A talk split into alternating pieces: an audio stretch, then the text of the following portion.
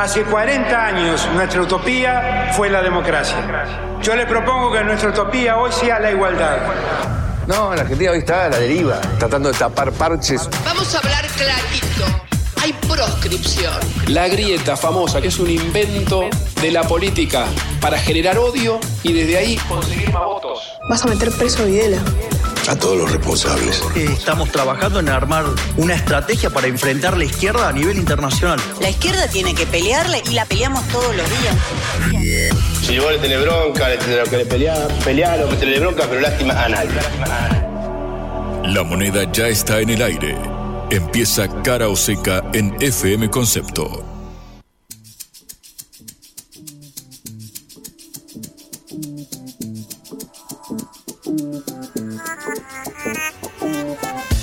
Muy pero muy buenas tardes amigos, amigas, así arranca Cara o Seca esta producción de la Agencia Internacional de Noticias Sputnik. Como cada día nos acompañamos de 5 a 6 eh, de la tarde acá en nuestra casa, nuestro hogar, concepto la 955. Estamos en vivo, luego continúa la agenda informativa con En órbita y toda la continuidad de esta frecuencia. A nosotros nos compete ir directamente a los temas de la agenda nacional e internacional. Mi nombre es Juan Leman y así vamos a repasar durante la próxima hora una agenda que hoy, al menos en el ámbito local, tiene un número de título y este es el dato de inflación que dio a conocer el INDEC, el de la inflación de agosto, que fue del 12,4%, la más alta en 32 años. Desde 1991 no teníamos una inflación mensual tan elevada. Recordamos, lo publicó recién, hace minutos, el gobierno en lo que va del año para tomar dimensión en este 2023 entre enero y agosto, el nivel general de los precios subió un 80,2%, 80% en 8 meses eh, apenas. La inflación interanual, es decir, si comparamos lo que subieron los precios entre agosto del año pasado y agosto de este 2023, ya roza el 124,4%. Eh, por ciento. Son números de los cuales cuesta tomar eh, dimensión para tener noción. Este 12,4% que arrojó agosto casi que duplica a los valores que veníamos viendo en los últimos meses. Recuerdan que en junio tuvimos un 6% de inflación mensual, en julio había sido del 6,3%. Qué tiempos aquellos, ¿no?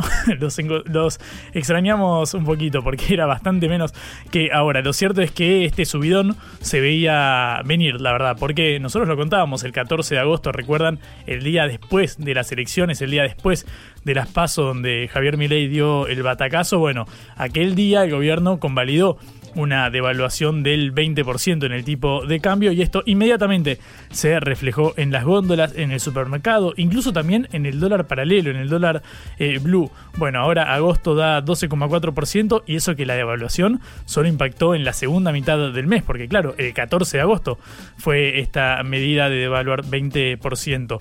Lo que más subió, y en un ratito nos vamos a meter de lleno en este punto, es eh, a, mi gusto lo más, lo más eh, preocupante. Lo que se registró en el rubro de alimentos y bebidas no alcohólicas, que subió 15,6% en un solo mes. Como siempre decimos, esta variable es muy eh, relevante, muy trascendente, porque alimentos eh, y bebidas constituye uno de los rubros que más incide en la canasta básica total y en la canasta básica alimentaria, es decir, lo que determina las líneas de pobreza y de indigencia respectivamente. Si vamos dentro de la división alimentos, lo que más se disparó fue el rubro de las carnes, las verduras, eh, pan y cereales, sobre todo. Eh, yo recuerdo que nos lo anticipaba acá Isaac Rudnick cuando nos dijo eh, que la suba de alimentos había, era la más alta de la cual él tenía registro en estos últimos 20 años. Bueno, yo en aquel momento sospechaba un poco, la verdad es que ahora tenía razón Rudnick con lo que nos marcó.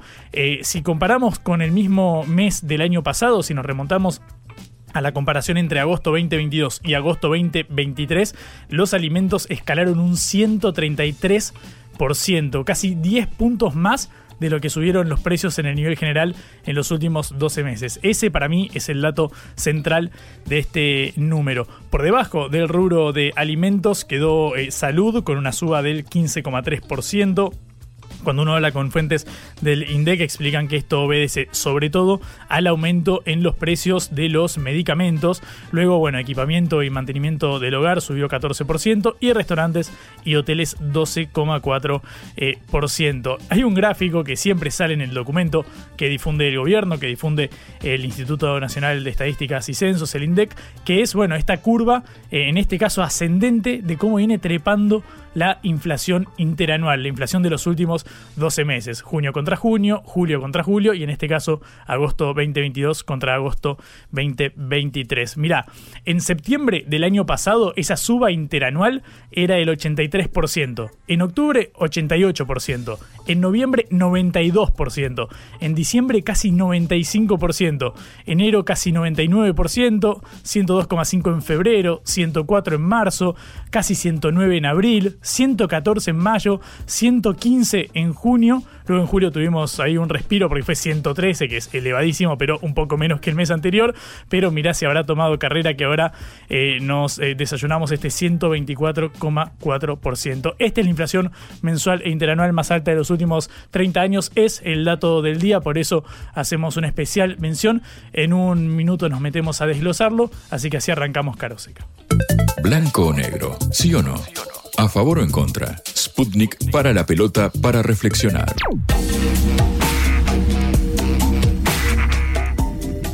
En Cara Seca siempre tenemos este lema de parar la pelota y pensar, y en este caso, antes de seguir hablando de, inflación y esta eh, coyuntura tan eh, difícil, propongo que nos remontemos a Estados Unidos, que vayamos para allá, porque se está llevando a cabo eh, el juicio de tecnología que algunos especialistas consideran como el más grande de los últimos 20 años, porque el buscador Google está imputado en Washington, en los tribunales, por el presunto pago de miles de millones de dólares a otras empresas, por ejemplo Apple, para sostener su posición dominante en el mercado de los eh, buscadores eh, online. Hay quienes dicen que no había un juicio de tal magnitud desde la década del 90 cuando Estados Unidos fue eh, a los tribunales contra Microsoft. Bueno, en este caso fue bastante similar a aquella vez porque eran por, bueno, estaba acusado Microsoft de mantener su posición con restricciones para que los usuarios se instalaran navegadores que no fueran Internet Explorer, justamente. Bueno, no solamente se menciona Apple en este expediente, hay otros buscadores como Mozilla, yo lo conocía como Mozilla Firefox, no sé si se llama así, el loguito justamente del zorrito en llamas. Bueno, ahí se lo ubicamos todos. Que también está en la lupa por eh, haber mantenido a Google como principal motor eh, de búsqueda a costa de la competencia. Bueno, la verdad es que es bastante complejo este caso, me parece muy interesante eh, y más que nada quiero hablar con esto con Martín Becerra, especialista en telecomunicaciones, un investigador de renombre que también es docente universitario. Martín, buenas tardes, gracias por atender Juan Leman te saluda en Caroseca. Hola, ¿qué tal? ¿Cómo estás? Todo bien. Eh, Martín, eh, ¿qué lectura haces de, este juicio que se está eh, llevando a cabo? ¿Cómo puede impactar en la dinámica de plataformas como, como Google? Bueno, creo que es un juicio muy importante, es el, el gran juicio, el primero que se hace sobre grandes plataformas digitales. como vos dijiste, está el antecedente de Microsoft, pero eso fue a fines del siglo pasado, digamos, fue un juicio del 98, este eh, tiene otras características, aunque algunas similitudes también con aquel. Eh, hay una, el gobierno estadounidense a través del Departamento de Justicia sostiene que hay prácticas ilegales de Google para sostener el monopolio que tiene en el motor de búsqueda. Recordemos que más del 90% de ese mercado lo concentra, lo domina eh, Google y eh, la tesis del Departamento de Justicia, que tendrá que probar en el juicio, obviamente, que va a durar más o menos 10 semanas a partir de ahora, es que eh, esa posición monopólica, bueno, la edificó en base a contratos que son ilegales, de exclusividad para eh, figurar como motor de búsqueda predeterminado por defecto en eh, dispositivos móviles, en acuerdos con Apple, con Samsung, o en navegadores como Firefox, o en este, empresas de proveedores de servicios de telefonía móvil allá en Estados Unidos, como pueden ser AT&T o T-Mobile. Entonces, es eso lo que, digamos, es esa eh, práctica que según el Departamento de Justicia sería ilegal, la que está en juicio en este momento, tendrán que probarlo obviamente, tienen testigos, tienen, este, dicen eh, en el gobierno estadounidense que tienen pruebas, digamos, con documentación que probatoria. Eh, ya en otros juicios anteriores, por, por grandes casos eh, antimonopolio, eh, en algunos casos, por ejemplo el de Microsoft que vos mencionabas, no, no se llegó a sentencia, es decir, hubo un acuerdo por el cual la empresa o el grupo, en este caso Microsoft, comenzó a modificar eh, parte de la conducta que se le imputaba como delictiva. Y entonces, eh, ¿qué puede pasar con este juicio? Bueno, puede pasar que el juicio obviamente llegue a sentencia y dice o bien favorable al gobierno estadounidense o bien favorable a la empresa, pero también puede pasar que según eh, se vayan desplegando los argumentos y las pruebas, no llegue a sentencia, pero en cualquier caso, creo que eh, va a tener un impacto en el futuro inmediato de Internet, que es eh, hoy por hoy parte de nuestra vida misma. Pensemos las veces al día, sea, no al mes, al día que utilizamos el navegador o que utilizamos el buscador. Eh, entonces, esto va a tener un efecto porque o bien la señal va a ser ok, valen estas prácticas de las Big Tech, o sea, vale eh, tener acuerdos de exclusividad que de alguna manera obturen la emergencia de competidores, o bien esas prácticas no se consideran lícitas y en consecuencia va a haber este, una señal que hasta ahora no existe eh, del poder político en Estados Unidos, sí en Europa, eh, en Europa sí existen esas señales, respecto de que esas prácticas anticompetitivas no son toleradas. Así que yo creo que, que, vamos, estamos en presencia de un juicio súper interesante. Ya el primer día que fue a hacer de juicio, los argumentos fueron interesantes. Google tiene algunos puntos eh, interesantes en su argumento. Eh, por supuesto el gobierno también. Así que veremos, veremos cómo se desarrolla.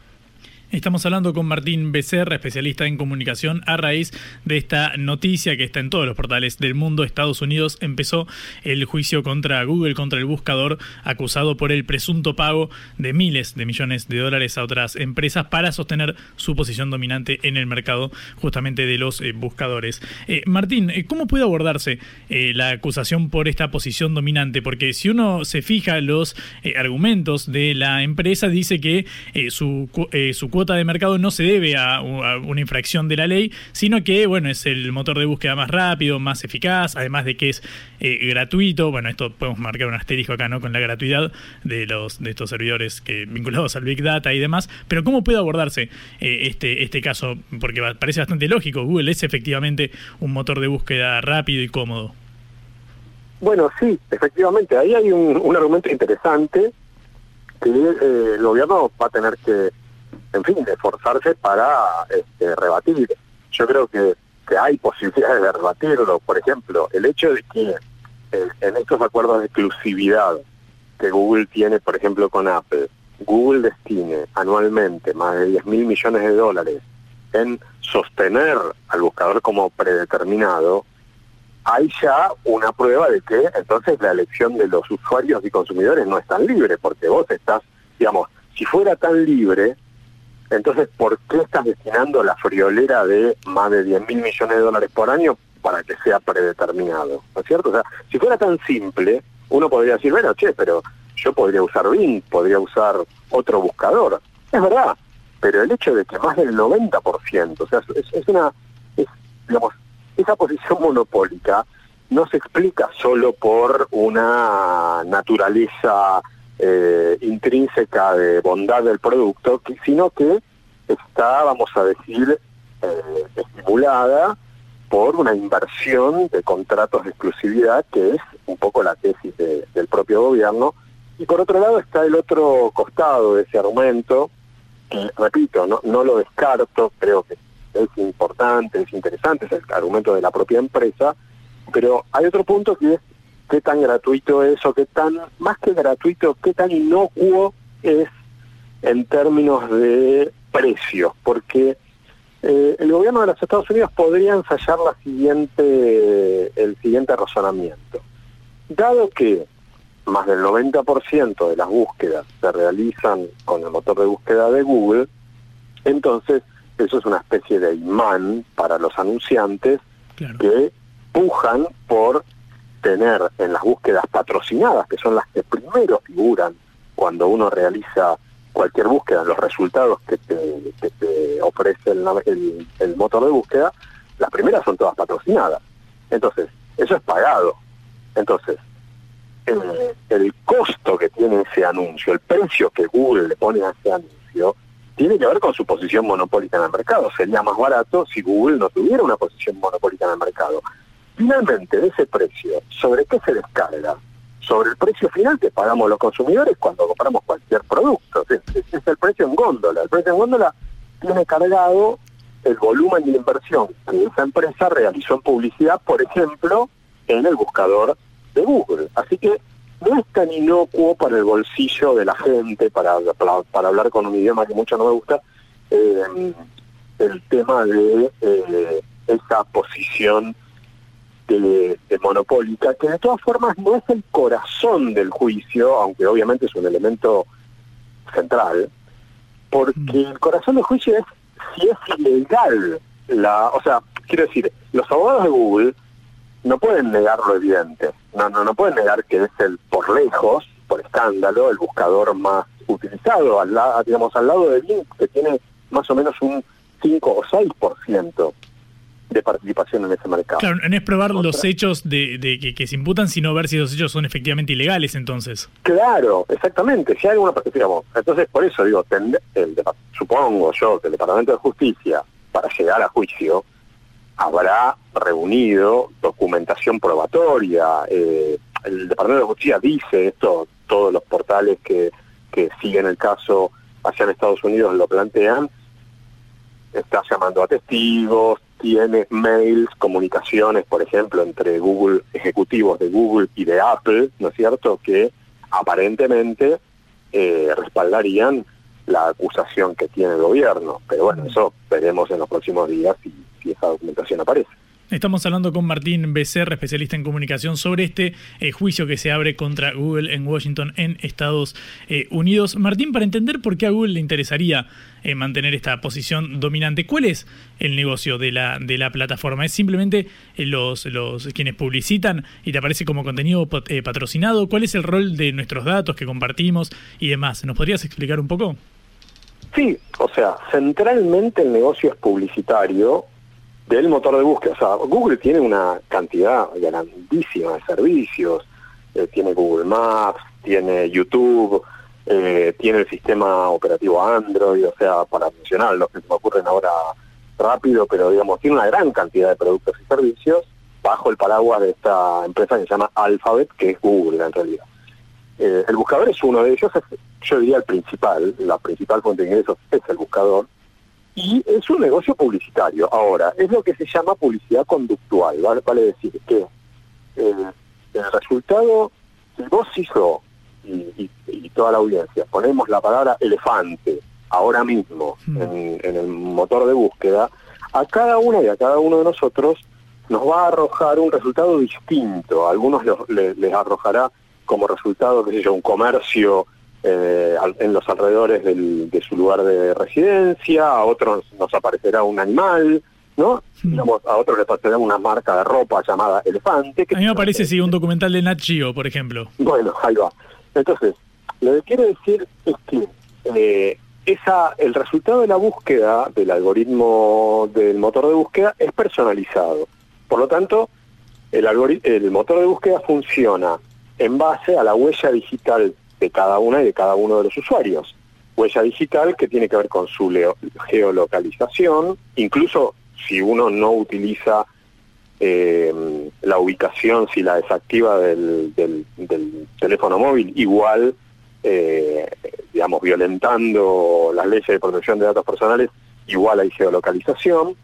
Entonces tenés geolocalización, contactos que, con los que eh, chateas más a menudo, búsquedas que has hecho ahora, en el pasado, la semana pasada, hace cinco años, música que te gusta, en fin, hay una serie de variables que determinan cuál es el resultado de la búsqueda. Eso hace que la búsqueda sea más personalizada y por lo tanto el negocio publicitario más eficiente, porque si una empresa eh, quiere, por ejemplo, esto, vender ropa llamada elefante, entonces buscará eh, el perfil de consumidores eh, adecuado para ese tipo de, de, ropa, entonces colocará los anuncios dirigidos a ese público, segmentándolo, ¿no? Personalizándolo. Mm. Así que eh, el negocio publicitario del motor de búsqueda de Google y la extracción y procesamiento de datos personales van de la mano. Esto no es solo patrimonio de Google, sino que también es característico de Meta, la empresa de Mark Zuckerberg con Instagram o con YouTube, con perdón, con Facebook o es también característico de TikTok, por decirlo. O todas las empresas de redes sociodigitales y plataformas digitales que extraen datos y que venden publicidad tienen esta lógica de publicidad conductual que se basa justamente en la conducta que eh, van construyendo eh, o deduciendo de nuestras huellas digitales. Mm. ¿Crees que puede marcar esto un antecedente eh, en pos de una mayor eh, regulación? ¿Hay margen para hacerlo? ¿Hay forma de regular a estas compañías? Vimos que en Europa hay avances en este sentido, pero a nivel global, ¿tienen los estados el peso eh, suficiente o la capacidad de acción para avanzar sobre, sobre ellas? Estados individualmente no. Es decir, en Europa la regulación, que es muy avanzada, en esta materia y muy protectora, digamos, de los derechos de los usuarios, y además es reciente, ¿no? Todo eso junto, eh, es parte de una labor concertada de la Unión Europea, la Comisión Europea, el Parlamento Europeo, ¿no cierto? No lo hace Alemania por la propia, vamos a decir, o Francia por la suya. Eh, es difícil que un país como Argentina, como Uruguay, es decir, es muy difícil que por la suya puedan regular eh, distinto es el caso de Estados Unidos, distinto es el caso de China o de, la India, pero eh, yo creo que hay una tendencia, sí, eh, reciente, de años recientes digo, de estados que empiezan a preocuparse por estas cuestiones. a mí en lo personal me parece que claramente el proceso europeo es el más, hasta ahora de los que conocemos, el más virtuoso en esta materia porque es deliberativo, porque supone consultas con la sociedad civil, porque obviamente también consultan a las empresas, porque lo tramita un parlamento que vota la sociedad regularmente, bueno, por todos esos motivos. Eh, y yo creo que este juicio en Estados Unidos también es una señal de cambio, porque es nuevo, es decir, no, no, no hubo hasta ahora, hasta ahora ha sido muy pasiva, muy, te diría, respaldatoria del accionar de los grandes conglomerados tecnológicos la política pública en Estados Unidos y ojalá esto marque una bisagra. Martín, muchísimas gracias por este ratito. Fuiste muy amable y muy didáctico para, para explicarnos. Gracias a ustedes. Era Martín Becerra, especialista en comunicación. Recordamos, Estados Unidos sienta en el banquillo de los acusados a Google, acusado de, bueno, haber pagado presuntamente miles de millones de dólares para sostener su posición dominante en el mercado de los buscadores online. Seguimos en Cara o Seca, tanda y nos metemos con el tema de la inflación. En la vida hay que elegir. Cara o Seca.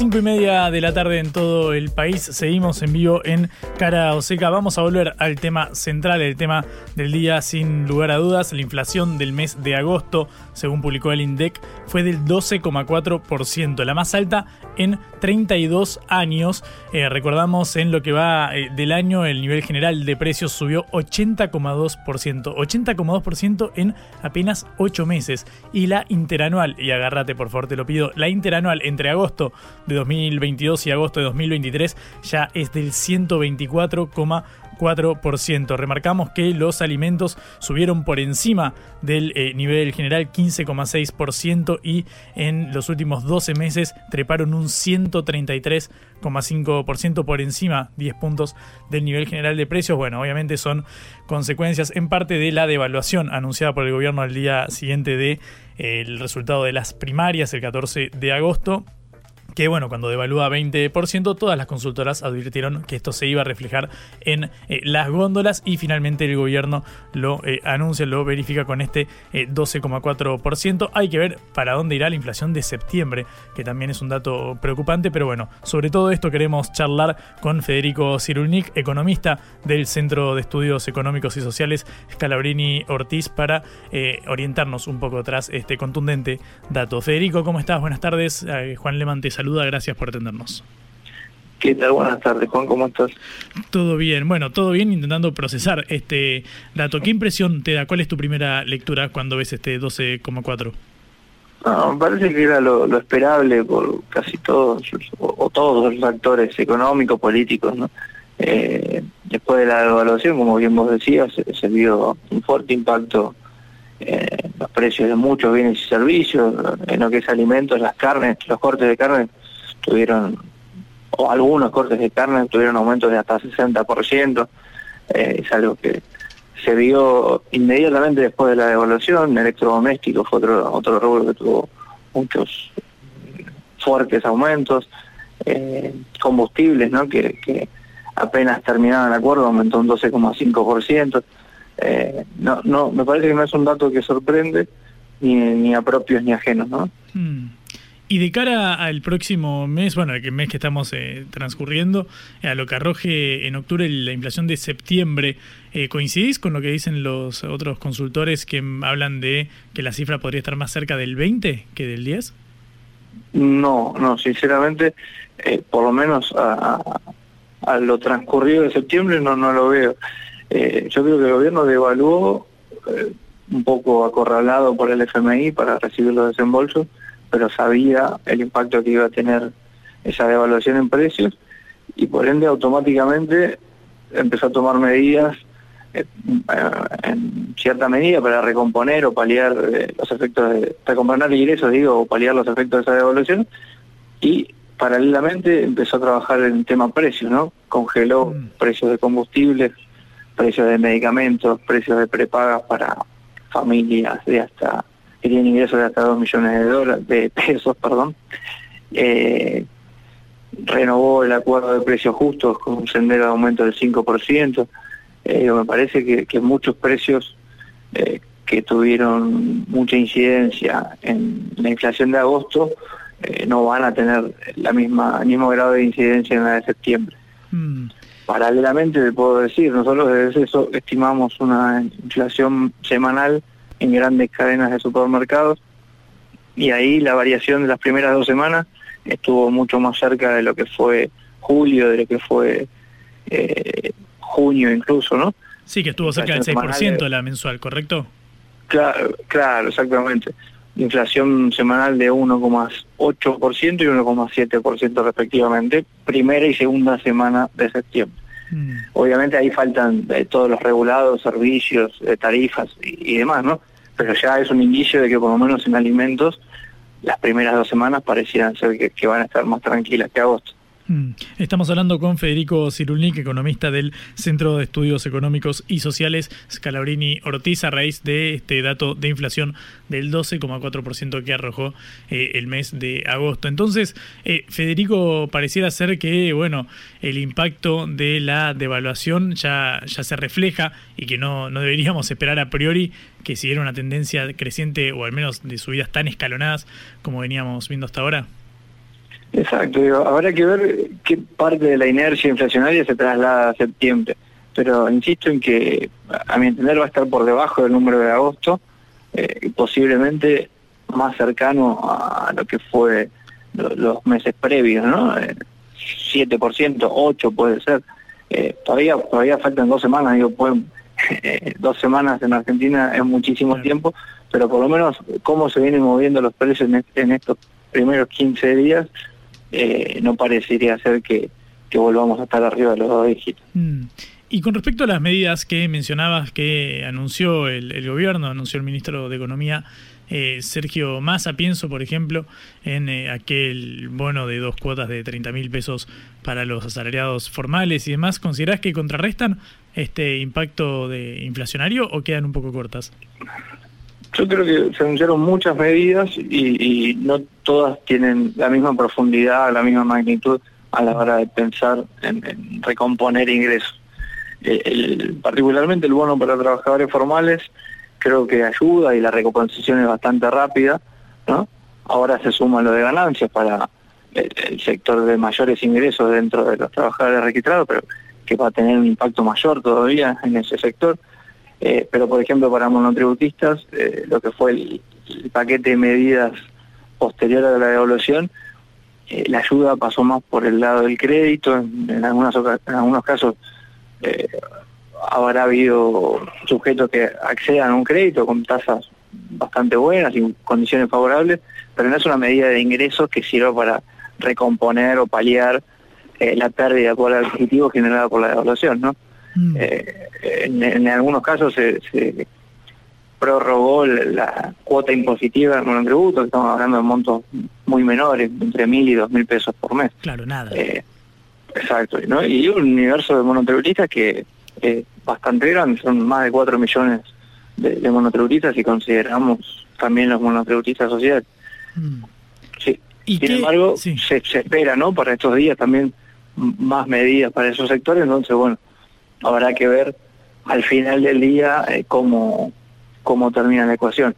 A hoy te puedo decir que los trabajadores eh, registrados, los jubilados también, son los que mm, por lo menos van a estar empatándole a este a este aumento de precios eh, producto de, de, la devaluación. Creo que los registrados que pagan que pagaban ganancias son los que en términos monetarios más han sido beneficiados en este tramo de la campaña. Claro, sí, ahora a las 7 de la tarde Massa va eh, a anunciar estas medidas para jubilados, monotributistas y trabajadores que no eh, paguen ganancias. Justamente sobre este punto me quería detener.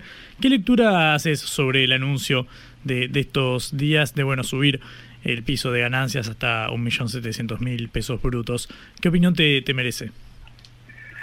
A ver, por un lado está claro que, el salario no es ganancia y que en ese sentido no está bien que, que un trabajador que, cobra un salario en bruto, o cobraba un salario en bruto de, 700 mil pesos, que, que en, salario bolsillo representa poco más de 500 mil pesos, eh, tribute ganancias como tributa una gran empresa, ¿no?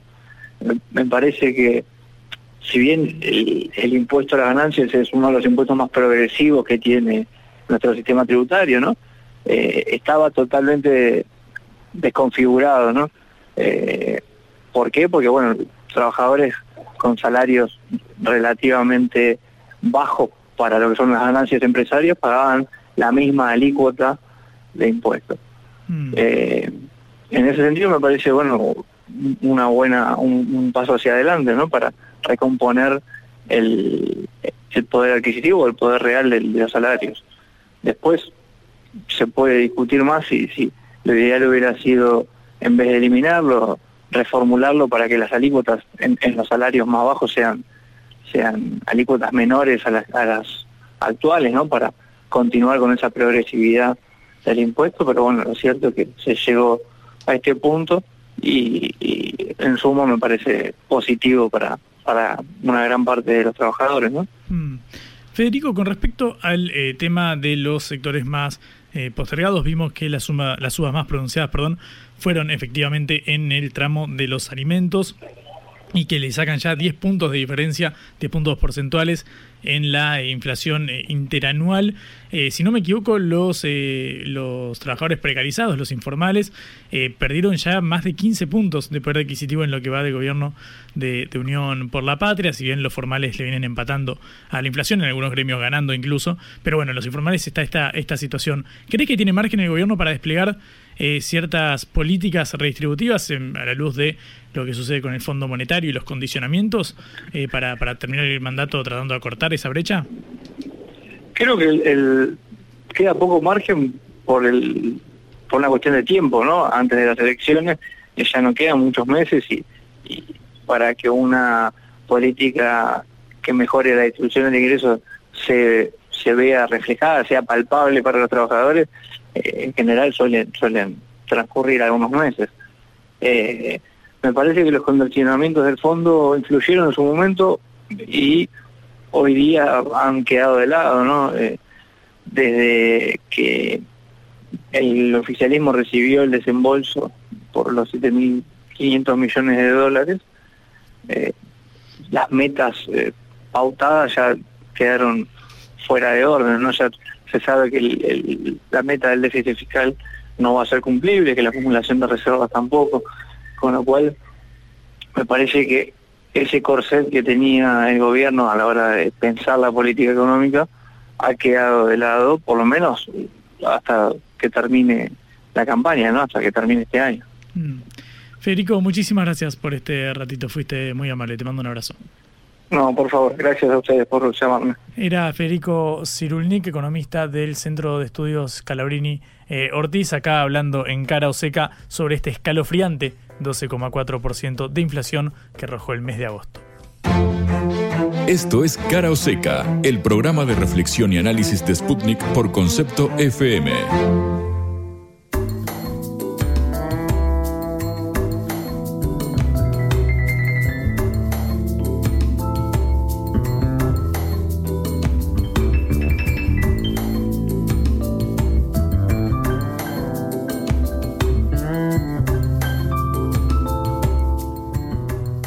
Estamos hablando de inflación y ahora vamos a ver de un tema en el cual se reflejan todos estos problemas de los que estamos charlando, un tema que angustia a muchas personas, a millones de familias realmente, que es el de la vivienda, el acceso a la vivienda y el eh, alquiler. Eh, saben ustedes que eh, hace unas semanas tuvo media sanción en la Cámara de Diputados el proyecto de Juntos por el Cambio de la oposición para reformar la norma que está vigente desde 2019, que en verdad se aprobó en 2019 y se puso en vigencia, perdón, en 2020 durante eh, la pandemia. Esta reforma pasó al Senado, a la Cámara Alta, donde, bueno, eh, Juntos por el Cambio no tiene los votos eh, necesarios, pero ahí en las comisiones de legislación general y presupuesto del Senado, el oficialismo Unión por la Patria avanzó en acuerdos con sectores aliados para eh, devolver este proyecto enviado por Juntos por el Cambio con modificaciones a la Cámara Baja. Es decir, no aprobar el proyecto que salió de diputados, sino modificarlo y ver si se aprueba esto en eh, la Cámara Baja. Obviamente hasta ahora está en comisiones, va a pasar al Senado, se prevé que puede ser aprobado este proyecto y por eso hablo de que en ese caso irá de vuelta a eh, diputados. Para pasar en limpio, en agosto el proyecto de Juntos por el Cambio aprobado, lo que decía era que, bueno, la eh, ley eh, de alquileres, el plazo de alquiler iba a reducirse a dos años. Recordamos que hoy la ley vigente establece que es de tres años desde el momento de la firma del contrato y que las actualizaciones en el monto de los valores se realizarían a partir de los cuatro meses. Cada cuatro meses o más figura en la ley en este momento, quienes estamos bajo la ley de alquileres, actualizamos una vez por año, es decir, en vez de ser una actualización anual, sería cuatrimestral o de cuatro meses en adelante, según convengan el inquilino y dueño. Y el tercer punto importante es que el mecanismo, la referencia por la cual se va a actualizar el alquiler va a ser consensuado también. Puede ser, por ejemplo, con la inflación del INDEC, es decir, que eh, en este caso tomaría el 12,4% más lo que den los próximos tres meses, o por ejemplo por la evolución de eh, los salarios. Estos son los tres cambios más importantes porque hoy, en este momento, se rige por un, índice que toma tanto la inflación como la evolución de los salarios, pero claro, me actualizan una vez por año. Yo firmo en septiembre de este año y hasta septiembre del año que viene pago mes a mes el mismo valor eh, nominal que obviamente va reduciéndose en términos reales porque tenemos una inflación elevadísima. Bueno, el gobierno lo que eh, eh, dice es que este texto tiene un, desequilibrio a favor de los propietarios porque, claro, es muy posible que, muy probable mejor, eh, que eh, obviamente si vas a firmar un contrato y el dueño te dice que la actualización es cada cuatro meses y vos le decís que no estás de acuerdo, bueno, te quedas sin vivienda y como la oferta es realmente baja, esto podría dejar en posición dominante a los propietarios. Ese es básicamente el razonamiento. Lo mismo con la forma de actualización. Si te dicen que sea por inflación y vos querés que sea por ingresos porque sabés que viene un poco por detrás y porque a vos no te aumentan el sueldo cada cuatro meses y el propietario no está de acuerdo y bueno, no te da la vivienda. Este es el argumento central del oficialismo, por eso propuso esta reforma, que dice el gobierno que bueno, el plazo mínimo de los contratos vuelva a ser por tres años, no dos años como prevé esta reforma de Juntos por el Cambio, y que las actualizaciones, en vez de ser cada cuatro meses, sean cada seis meses. Recordamos, en este momento la ley vigente dice que las actualizaciones son anuales. Juntos por el Cambio propone que sea cada cuatro meses, el gobierno propone reformarlo para que sea cada seis meses. Y por una fórmula que es la de la casa propia que se aplica justamente para créditos como el Procrear, por ejemplo, como justamente el casa propia, que lo que hace es seguir el indicador más bajo, ya sea la variación salarial o el promedio de la inflación. Lo que más beneficie al inquilino sería el índice de referencia. Recordamos, eh, es probable que este proyecto que ya sale de las comisiones sea aprobado en el Senado. Estaremos siguiendo en estos días el avance de las negociaciones parlamentarias. En ese caso debería volver a diputados, donde sabemos que Juntos por el Cambio logró generar esta mayoría para aprobar el proyecto. La verdad es que el tema de la vivienda es algo que preocupa. También tenemos por otro lado el tema de los alquileres temporarios que vienen subiendo mucho en este último tiempo. El mismo oficialismo con un sector de la Unión Cívica Radical está dialogando para intentar regular los alquileres temporarios. Hablamos, por ejemplo, de Airbnb. Invito a cualquier persona que busque en la ciudad de Buenos Aires departamentos y ahora que la mayoría o no figuran por ley o están en dólares o están en a corto plazo. Bueno, la verdad es que los alquileres eh, temporarios no están registrados en su gran mayoría. Si no me equivoco, en Airbnb en la ciudad de Buenos Aires, por dar un dato, hay más de 20.000 publicados y apenas 500 figuran en los registros del gobierno de la ciudad. Bueno, lo que propone entonces el oficialismo con un sector de la Unión Cívica Radical, es decir, un sector de Juntos por el Cambio, es regular también los alquileres temporarios y Airbnb para que, por ejemplo, el plazo de alquiler no sea mayor a los 90 eh, días. Un antecedente importante para cerrar, Nueva York, el distrito de Estados Unidos, esta ciudad capitalista por excelencia y puso un límite para que eh, no se puedan eh, alquilar por menos de, eh, por, perdón, por más de 30 días las, los departamentos por Airbnb. Sí se podría hacer por menos tiempo en caso de que, bueno, una persona viva ahí. Entonces vos podés alquilar una habitación de tu casa que tenés de más, generás unos manguitos extra y con eso complementás la vivienda, pero que no, perdón, con eso complementás tus ingresos, pero que no puedas volcar una vivienda a un alquiler eh, temporario, dado que, bueno, faltan residencias para quienes efectivamente viven en Argentina. Bueno, es todo un cóctel de factores los que están vinculados al proyecto eh, que está debatiendo el Congreso. En este caso, la noticia es de la ley de alquileres del alquiler tradicional. Unión por la Patria está avanzando hacia esta reforma de la reforma de Juntos por el Cambio. Veremos finalmente que logra aprobarse. Lo cierto es que muy probablemente veamos modificaciones en la ley de alquileres. Si tenés la oportunidad de firmar un contratito en el próximo tiempo, yo, si sos inquilino, te recomiendo que lo hagas. Cara o seca. En el foco.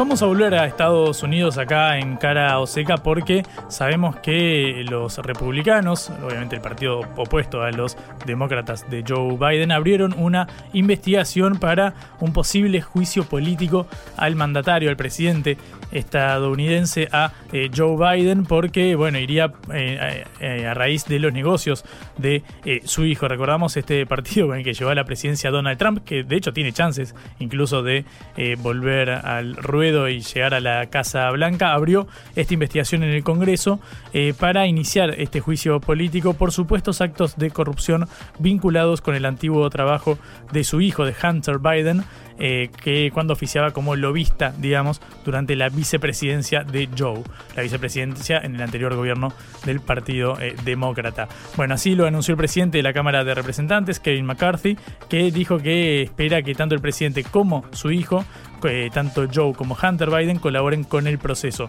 Queremos ver qué implica todo esto para la presidencia eh, de Biden, cómo está avanzando esta dinámica y cómo va a afectar el futuro geopolítico de Estados Unidos. Y para eso vamos a hablar con Mauro Casa, es eh, politólogo y analista internacional y tiene la gentileza de atendernos. Mauro, ¿cómo estás? Buenas tardes. Juan Leman te saluda en Caroseca. ¿Qué tal? Muy buenas tardes. Espero que estén muy bien. Igualmente. Eh, Juan, ¿nos podrías contar qué implicancias podría tener esto para la presidencia de Biden, para su legitimidad, su popularidad, eh, esta investigación que se abre en el Congreso? Bueno, en, primer lugar, decir que en, términos legales, este, la, digamos, la, probabilidad institucionalmente de que el juicio político contra Biden termine en una destitución son prácticamente nulas, digamos, ¿no? Es, algo que en Estados Unidos los juicios políticos eh, durante la historia han sido episodios eh, muy espaciados en el tiempo, eh, pero en los últimos años se han vuelto cada vez moneda más corriente, ¿no? Digamos que hubo este, cuatro casos de juicio político en toda la historia de Estados Unidos. El primero fue este, en el siglo XIX y luego eh, los, los, siguientes fueron ya como en, las últimas décadas de forma muy apretada, ¿no? Digamos, el, juicio al, progresista Bill Clinton por todo el caso Mónica Lewinsky allá por los años 90 y luego dos casos de juicio político a, Donald Trump, ¿no? Que bueno, que en su presidencia acumuló dos de estos y ahora sería nuevamente una, posibilidad de que esto ocurra, pero eh, en ninguno de los casos anteriores se terminó en, la destitución de un presidente y, es muy improbable que esto ocurra ahora.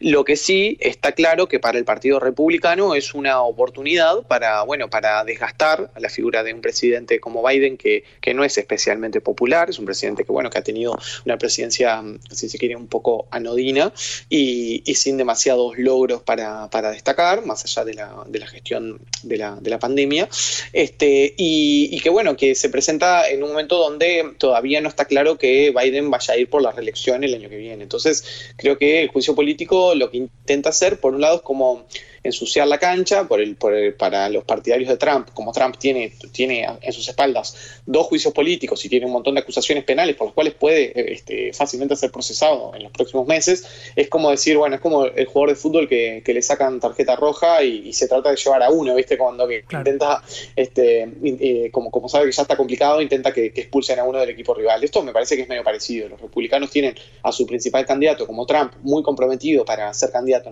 en 2024, entonces quieren este, ensuciar eh, la, imagen de, Joe Biden y eh, se agarran de argumentos bastante fútiles. Este, puede ser, sí, que, de las actividades de Hunter Biden se encuentre que alguna de ellas este, constituyan delito, pero este, hasta ahora no se ha presentado por parte del Partido Republicano, por el portavoz de la Cámara de Representantes, McCarthy, ninguna prueba concluyente de que eh, haya habido una actividad concreta, directa del presidente Biden en sus tiempos de, vicepresidente de Obama que haya beneficiado a, su hijo Hunter en algún asunto este, específico. ¿no? Son todas sospechas, son este, suposiciones y bueno, y hasta ahora sí, quizás se lo pueda acusar penalmente a Hunter Biden, que está enfrentando sus propios procesos por, bueno, por tráfico de influencia, por asuntos de ese tipo, pero nada que al día de hoy comprometa directamente a la figura del presidente.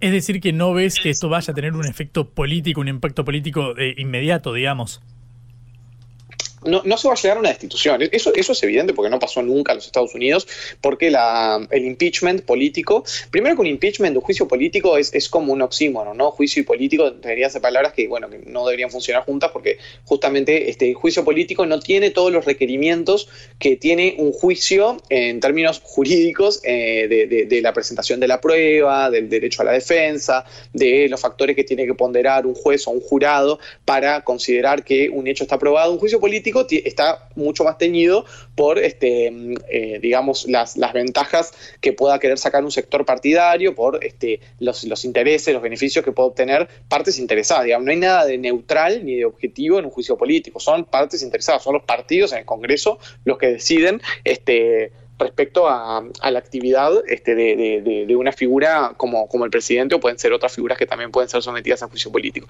Eso es como un, un primer elemento. Segundo, que la Constitución de Estados Unidos eh, tiene unos mecanismos para el juicio político que son este, como, como exigencias muy altas, ¿no? O sea, el juicio político se tiene que aprobar en la Cámara de Representantes. Eso quizá pueda suceder si se alinea todo el Partido Republicano, que tiene una mayoría pequeña, pero una mayoría al fin en la Cámara de Diputados, pero luego eso pasaría al Senado, que es el que efectivamente juzga, y en el Senado se necesita una mayoría este, calificada, creo que es una mayoría de dos tercios que prevé la Constitución, este, y bueno, y el Senado en este momento es este, controlado por los demócratas, o sea, no hay ninguna posibilidad, cero, de que institucionalmente el juicio político prospere. Yo no creo ni siquiera que vaya a prosperar en la Cámara de Representantes, porque dentro de esa mayoría republicana este, son los más radicales, los más trampistas, los que, los que están intentando este, hacer prosperar el juicio político. Puede haber candidatos, puede haber este, representantes más moderados de, del Partido Republicano que no acompañen. Pero este, yo creo que ese no es el objetivo, digamos. El objetivo está claro que eh, no se va a lograr destituir a Biden. Lo que se quiere es enrarecer el clima este, antes de las elecciones del año que viene, de las presidenciales. Lo que se quiere es quizá quitar a Biden de la carrera presidencial, quizá también obligar a que la campaña demócrata esté centrada en discutir sobre este tema, marcar agenda y discutir sobre los casos este, de, tráfico de influencias o, bueno, lo que, los delitos que pueda haber cometido el, hijo del presidente, este, o las faltas morales o éticas que pueda haber cometido el presidente, que, por ahora no hay nada que indique que puedan ser delitos, más allá de la opinión que tenga cada uno sobre, bueno, sobre, sobre la conducta que debería haber tenido el presidente, pero bueno, es más una cuestión de marcar una agenda, de obligar al contrario a hablar de lo que uno quiere que hable, de quizá quitar a Biden de la carrera presidencial, de restarle apoyos en la interna del Partido Demócrata, o sea, me parece una jugada mucho más y sobre todo frente a la opinión pública de emparejar a las figuras que pueden estar compitiendo el año que viene. Lo más probable hoy es que el año que viene se repita la,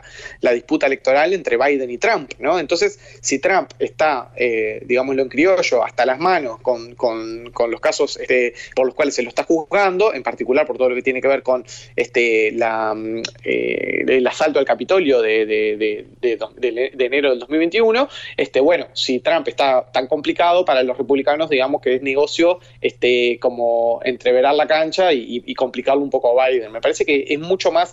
Este, eh, como, como small politics, lo que se está jugando, ¿no? Como mucho más este, tirarse tierra entre los contrincantes y, tratar de confundir un poco al electorado, más que este, eh, efectivamente pensar que, que, la institución del Congreso va a hacer prosperar un juicio político. Eso está fuera de, de cualquier previsión razonable. Mauro, muchísimas gracias por este ratito, fuiste muy claro. Estás en Uruguay, ¿no? Sos uruguayo. Soy uruguayo, estoy en Uruguay. Vamos arriba a la celeste. Vamos arriba, vamos arriba todavía. Eh, abrazo, Mauro, muchas gracias. Un abrazo, nos vemos. Chau, chau. Mauro Casa, politólogo y analista eh, internacional acá en Caroseca. Reflexión y análisis de las noticias que conmueven a la Argentina y al mundo.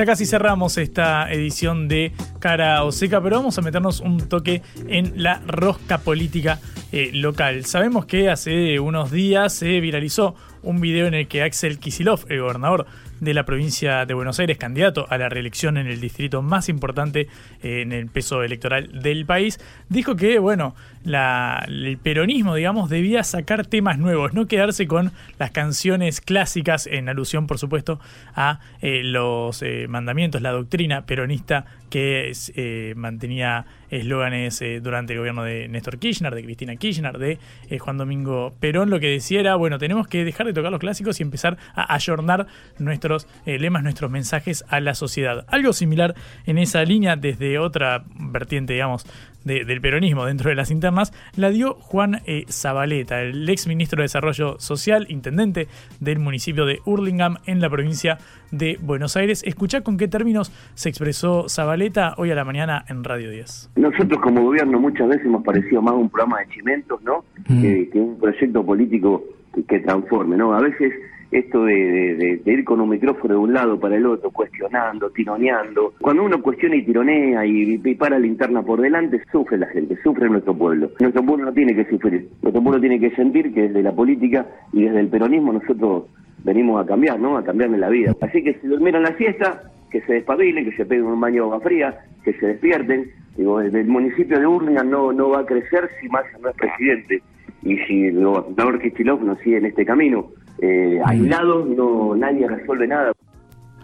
Con estos términos expresaba Juan Zabaleta, el ex ministro de Desarrollo Social e intendente de, Urliman, de Burlingame perdón, en la provincia de Buenos Aires, que se espabilen los dirigentes. Con esos términos se expresó respecto a las internas que han surcado a este gobierno durante estos cuatro años de presidencia de Unión por la Patria, ex Frente de Todos. Llegamos al final de este programa, tenemos que entregar en punto, porque ya Mauricio Cardoso y Astrid Arias me hacen señas, con la complicidad de Celeste Vázquez, hay que decirlo, y Augusto Macías, que no se inmuta respecto. Me dejan solo, está muy bien. Vamos a entregar el programa en punto como corresponde. Hasta aquí llegamos en esta edición de Cara o Seca. Nos pueden escuchar nuevamente por spundingnews.lat. Nos encontramos mañana. Mi nombre es Juan Leman, siempre comandados por nuestra capitana, nuestra lideresa, Patricia Ali. Hasta mañana. Chau. Vamos a hablar clarito. La guerra contra las drogas ha fracasado. Se ha producido un genocidio en mi continente. Tenemos nosotros que plantar una sola voz, y que América Latina, el Caribe, le diga a los Estados Unidos de Norteamérica, no más golpismo. Y se aplica lo que decía Tolstoy, un gobierno que no procura la justicia no es más que una banda de malhechores. Qué cosa rara que diga gracias a la vida a pesar del dolor, porque mi hija dio la vida sabiendo que había que cambiar. La vi ahí que, que brillaba, que sobresaltaba en ese estadio hermoso y no lo pensé y, y la fui a besar. La vida está llena de tropezones y de fracasos, pero es hermosa. Cara o seca